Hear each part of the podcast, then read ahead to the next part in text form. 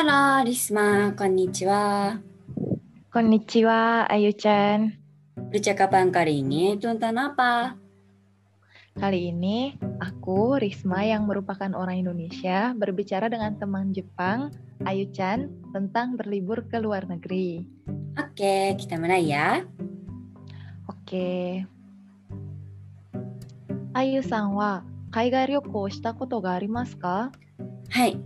インドネシアとシンガポールと中国に行ったことがあります。次はどこに行きたいですか？今、ヨーロッパ旅行の計画を立てているところです。いいですね。旅行先では何をするのが好きですか？伝統的な文化がわかる場所に行くのが好きです。インドネシアでは何をしましたか？ボロブドゥール遺跡を見に行きました。何を食べましたか？小さな屋台でサテを食べました。高級な料理より屋台料理の方が面白いでしょ？インドネシアには他にもいろいろな世界遺産と屋台料理がありますよ。いつか一緒に行きませんか？わあ、ありがとうございます。嬉しいな。Selanjutnya, kosakata yang perlu diingat adalah kaigai. Luar negeri. Yoko. Liburan atau traveling. Keikaku tateru. Merencanakan atau membuat rencana. Dentoteki. Tradisional. Bunka. Budaya. Yatai. Kaki lima atau warung kecil. Kokyu kelas atas, Yori, masakan, Omoshiroi, menarik, Sekai Isan, warisan budaya. Gimana teman-teman? Dodishitaka percakapan tadi mudah dipahami kan ya? PTW nama-nama negara kebanyakan ditulis dengan huruf katakana karena merupakan kata serapan dari bahasa asing ya. Iya, jadi mungkin pengucapannya sedikit berbeda ya. Terus nih nama-nama negara yang menggunakan bahasa Jepang itu kira-kira apa aja, Yu-chan? Misalnya Nihon artinya Jepang ya. BTW kanji Nihon atau Nippon itu menunjukkan Jepang sebagai negara yang suara dengan matahari terbit.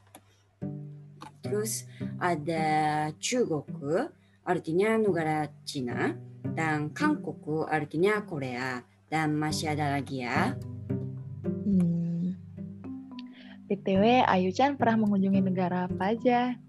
Aku pernah pergi ke Indonesia, Vietnam, Thailand, Malaysia, Kamboja, terus eh, Korea, Tai- Taiwan,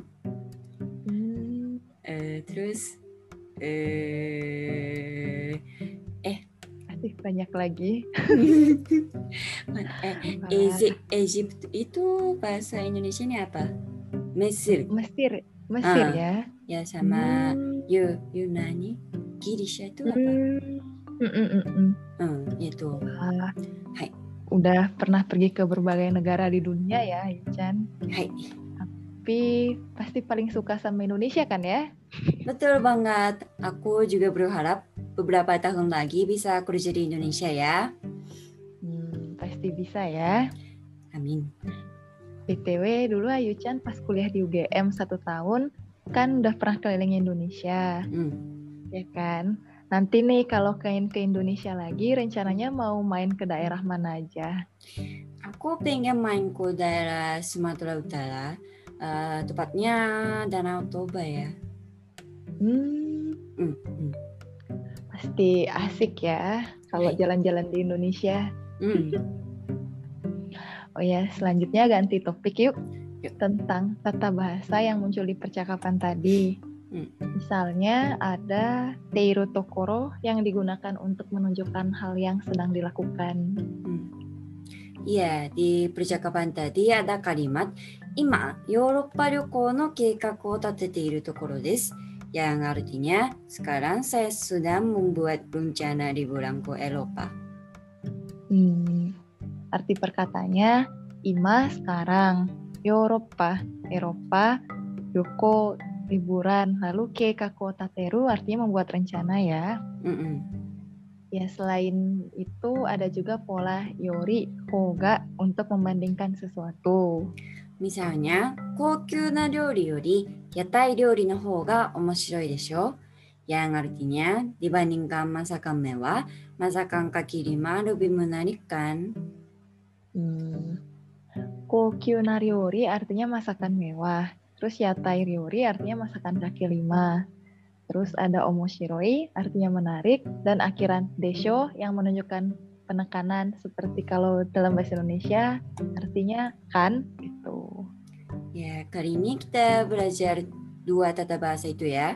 Kalau mau lihat penjelasan tata bahasa lainnya, silakan cek web kecepatan ya. Oke, sampai ketemu di percakapan berikutnya ya. Arigato gozaimasu. Arigato gozaimasu. Bye bye. Bye.